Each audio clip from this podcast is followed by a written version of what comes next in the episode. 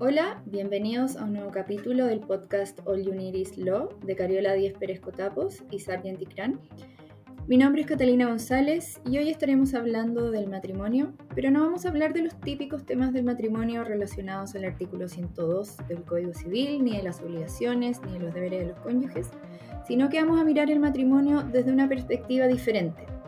Nos vamos a enfocar en el matrimonio como una unidad económica y la importancia que tienen los regímenes patrimoniales que, se pactan entre los cónyuges y este siendo un aspecto que en general pasa un poco desapercibido y no se le da la relevancia que debiera. Para tratar este tema tenemos una invitada especial, a Francisca Bravo Cox, abogada de la Universidad de Chile, experta en materias de familia, mediadora del Centro de Arbitraje y Mediación de la Cámara de Comercio de Santiago y ahora dedicada a la asesoría preventiva en materias de familia. Bien, mucho gusto. ¿Cómo están todos? Gracias por la invitación. Muchas gracias a ti, Fran, por, por haber aceptado participar en, en, nuestro podcast. Es un honor tenerte. Y como les mencionaba eh, al comienzo, la idea es hablar del matrimonio como eh, una unidad económica y no solamente desde la perspectiva de eh, comunidad de vida o desde el punto de vista de los derechos y obligaciones. En ese sentido, Fran, ¿nos puedes contar un poco cuál es la idea o, o, desde cuál es la razón para mirar el matrimonio como una unidad económica? Sí, es súper interesante tu pregunta porque en general tendemos, por lo menos los abogados, a mirarla desde el artículo 102 y la sociedad entera un poco a mirar el matrimonio como una comunidad de vida, como tú dices, y sobre todo en los aspectos amorosos, eh, pero no mucho en la parte económica o como en el fondo lo que implica como, como tal. Eh, y no nos podemos olvidar que el matrimonio sigue siendo un contrato y es más bien una sociedad que produce riqueza porque se juntan patrimonio, eh, tienen metas, objetivos comunes y comparte visión y valores, tal cual lo compartiría también una empresa, ¿no es cierto? Y muchas veces tiene distintos roles y uno de los principales es criar. Y eso, como todos sabemos, exige eh, distintas capacidades por parte de los padres y obviamente exigencias. Entonces, en ese sentido, eh, también el matrimonio no nos podemos olvidar que sí consiste en una unidad eh, económica. Se, como decía, se juntan patrimonios, eh, existe capacidad de inversión, dos capacidades que tienen capacidad financiera, hay proyectos en común que, que se lideran, hay conversaciones de dinero en general, te diría yo que se producen dentro del matrimonio y eh, muchas veces nos olvidamos o nos hacemos un poco los lesos, los que estamos en pareja, de tener esas conversaciones tan importantes, tanto al inicio, durante y bueno, obviamente que después, y eso todos lo sabemos que al momento del término del matrimonio pareciera ser que se descubre que en realidad el matrimonio sí tenía que ver mucho con temas económicos y en el momento del divorcio se discuten muchas veces temas que tienen que ver con el ámbito económico que quizás nos podríamos haber un poco ocupado antes. En ese sentido, yo te diría yo que no podemos nunca olvidarnos de la visión económica que también tiene el matrimonio. Em, no sé si te, hace sentido. Y, Fran, sí, no, me, hace mucho sentido. Y, en ese sentido te quería preguntar eh, cómo eh, la regulación de los regímenes patrimoniales del, del, matrimonio que actualmente se prevén en la ley eh, pueden ayudar a dar un poco de orientación o de entender cómo esta unidad económica puede funcionar tanto durante la vigencia del matrimonio como una vez que este finalice. Claro.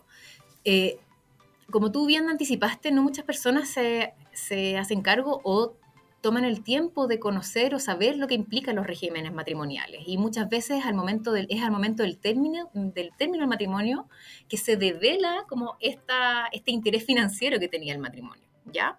Y como, como en el fondo, como nosotros como abogados, sabemos que los regímenes matrimoniales es una parte importantísima del matrimonio y son aquellos regímenes o sistemas o estatutos que vienen como a eh, anticipar un poco qué ocurre al término. ¿Ya? Y eh, es todo como los aspectos regulatorios que implican eh, de cómo nos vamos a administrar, ya sea durante, pero sobre todo cómo nos vamos a repartir todo este patrimonio que esta unidad financiera y económica generó, cómo nos vamos a repartir al término del matrimonio si es que acaso eh, no, no, persevera esta relación y esta unión, ¿no es cierto? Por eso tenemos que entender siempre el matrimonio también o la vida en pareja en general, pero sobre todo el matrimonio que implica un contrato legal de por medio, no solo como desde sus aspectos amorosos o, de comunión de vida, sino que también desde sus aspectos económicos. Y este es un tema absolutamente olvidado, yo creo que por todos los novios de, por lo menos de nuestro país, es un tema que no se habla, es un tema tabú y no solamente tiene que ver con los novios del tema tabú, sino que los temas financieros en general responden a, mm, o sea, te diría yo que hay muy poca intimidad financiera en la pareja. Quizás hay mucha intimidad en otros temas, pero los temas de finanzas, de cuánto gana el otro, qué tipo de endeudamiento tiene el otro, eh, cuánto queremos invertir, cuánto es lo que queremos ahorrar, son temas que en general la familia no, lo, no los aborda de la manera que quizás deberíamos abordarlos si pensamos que en todas las empresas se aborda los temas financieros, ¿ya? Tanto desde qué es lo que estamos gastando o qué es lo que necesitamos ahorrar o cuál es nuestra planificación futura, qué va a pasar con nosotros en la vejez. Esas cosas en general de, no se abordan en la, en la pareja. Y bueno, uno de los aspectos que, que estábamos abordando era los regímenes de bienes, ¿no es cierto? Que diría yo que es como la organización legal que existe principal del matrimonio. ¿ya? Y como, y como tal, en el fondo hay que decidir o definirla eh, al comienzo, al iniciar este, este contrato matrimonial. Bien, también hay otra regulación eh, que es absolutamente poco usual en Chile, que se trata de las capitulaciones matrimoniales, que también las tenemos que hacer eh, antes de contraer el matrimonio, pero que son absolutamente olvidadas en Chile. Hay una estadística que es brutal, que que en el fondo las capitulaciones matrimoniales o los prenups chilensis, eh, de 60.000 más o menos matrimonios que se celebran, en el año 2019 se celebraron 60.000 aproximadamente matrimonios, se firmaron 12 capitulaciones matrimoniales. Entonces, claramente es, una, es una, un contrato que no se ocupa para nada, ¿ya? Pero no así los regímenes patrimoniales de bienes, que sí o sí tenemos que definirlos al momento del matrimonio, es decir, no, no hay escapatoria respecto de eso. Y, una pregunta, ¿nos podrías dar un breve resumen de cuáles son los regímenes patrimoniales y si hay estadísticas sobre eh, el uso de cada régimen al momento de contraer matrimonio?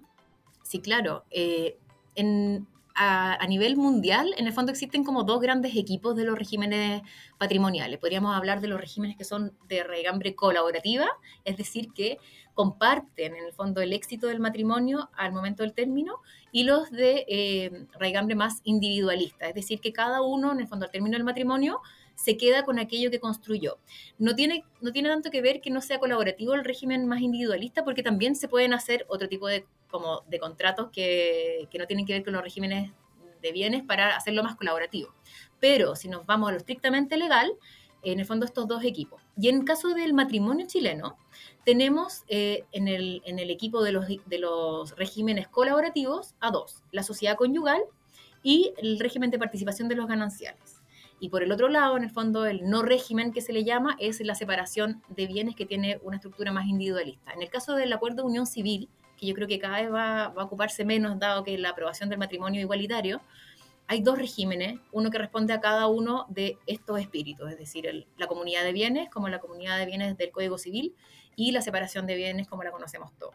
¿ya? Eh, y en cuanto a estadísticas, eh, a nivel general, eh, en Chile el régimen de sociedad conyugal sigue siendo el predominante, ¿ya? Es decir, donde los bienes se comparten al término del matrimonio y se divide en el fondo tanto deudas, pasivos y activos, el patrimonio se divide en dos, ¿vale? ¿Y por qué se explica que en el fondo sea el predominante? Porque es el supletorio. En el fondo, si las partes nada dicen, se entienden que están casadas con ese régimen. Pero, eh, por su parte, el de participación de gananciales, pese a que su incorporación es bastante reciente, no ha tenido la penetración que se esperaba, ¿ya? De hecho, en un principio se pensó en hacer, hacerlo el régimen supletorio, pero después se descartó. Y solamente el 2% de la población, estos son datos del registro civil del año 2019, eh, contrajo ese régimen de matrimonio. Probablemente ese 2% son abogados eh, que conocen de esto. Y eh, el, otro porcentaje, en el fondo, son separados de bienes, ¿ya? Pero la cifra cobra mucha relevancia cuando la exploramos desde la parte, en el fondo, de qué, qué régimen contraen los eh, y las eh, profesionales. Y aquí, en el fondo, es una investigación que hice, desagregué un poco o solicité las cifras específicas de las comunas donde concentran la mayor cantidad de profesionales. Y aquí eh, es brutal, en el fondo, la penetración del régimen de separación de bienes. Pareciera ser que cuando las parejas son profesionales, la, la predominancia por regímenes individualistas, el régimen individual, que es la separación de bienes, es mucho mayor. Y hay una penetración del 72% de separación de bienes, 24% sociedad conyugal y aumenta un poco más la participación de gananciales, probablemente porque en fondo son personas que, que lo tienden a conocer, este régimen, esta tercera variable. Y, y siguiendo un poco con, con estas estadísticas que, que, la verdad llaman bastante la atención, sobre todo la, el poco uso de la participación en los gananciales, ¿qué impacto tiene la elección del régimen patrimonial, en tu opinión, en la vida laboral eh, de una mujer o en la crianza de los hijos? Porque obviamente de repente la mujer se ve enfrentada a tener que elegir entre su trabajo y, o criar a sus hijos, y de repente la elección del régimen patrimonial puede dar cierta tranquilidad o no de, de, qué decisión tomar. Exactamente, de hecho, Cata, cuando tú me haces esa pregunta, te vas directamente como un poco como al espíritu. Si bien estos regímenes, la sociedad conyugal existe desde bello, digamos, desde el, desde el nacimiento del Código Civil, eh, el régimen de separación de bienes incluyó el año 50, los años 50, de la década del 50, y el de participación de gananciales a fines de los 90. Eh, responden en el fondo la existencia de estos regímenes a el carácter y al rol que tiene el matrimonio, que es en el fondo de generar a estos ciudadanos, próximos ciudadanos que van a, van a participar, que eso es una función social. Muchas veces uno piensa que, que criar hijos o que en el fondo que... Eh, tener hijos es una función familiar, pero se nos olvida pensar de que también en el fondo nuestra sociedad se basa en ese principio y en ese rol fundamental que tiene la familia. Entonces, eh, en esa línea, los regímenes de bienes vienen, los, los de raicambre colaborativa, tienen en fondo en el foco esta idea del cónyuge más débil.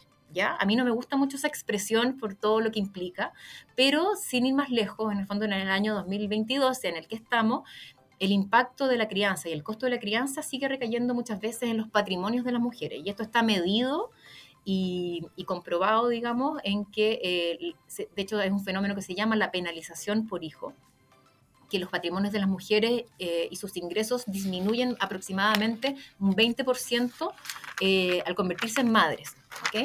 Entonces, los que hacen, en el fondo, este espíritu colaborativo responde un poquito a esta protección de aquella, aquella, aquel de los dos cónyuges que asumió esta labor, este rol social de criar eh, y dedicarse un poco más a la crianza y dedicarse un poco menos, por supuesto, a la parte productiva. Eh, este fenómeno, y acá un dato súper interesante de que en el fondo esta merma del 20% eh, se refleja solamente, eso sí, en las parejas eh, heterosexuales. Este fenómeno se estudió en la Universidad de Carolina del Sur y se midió, en el fondo, el efecto que tenía la maternidad en parejas heterosexuales versus parejas homosexuales, lesbianas en el caso específico, que pueden procrear en el fondo. En el caso de parejas heterosexuales, la merma o el gap eh, entre hombre, cónyuge hombre y cónyuge mujer es de más o menos el 20%, que es lo que la estadística que estábamos hablando antes. Pero lo sorpresivo es que en, las parejas eh, homosexuales, lesbianas, la mujer gestante baja solamente un 13%.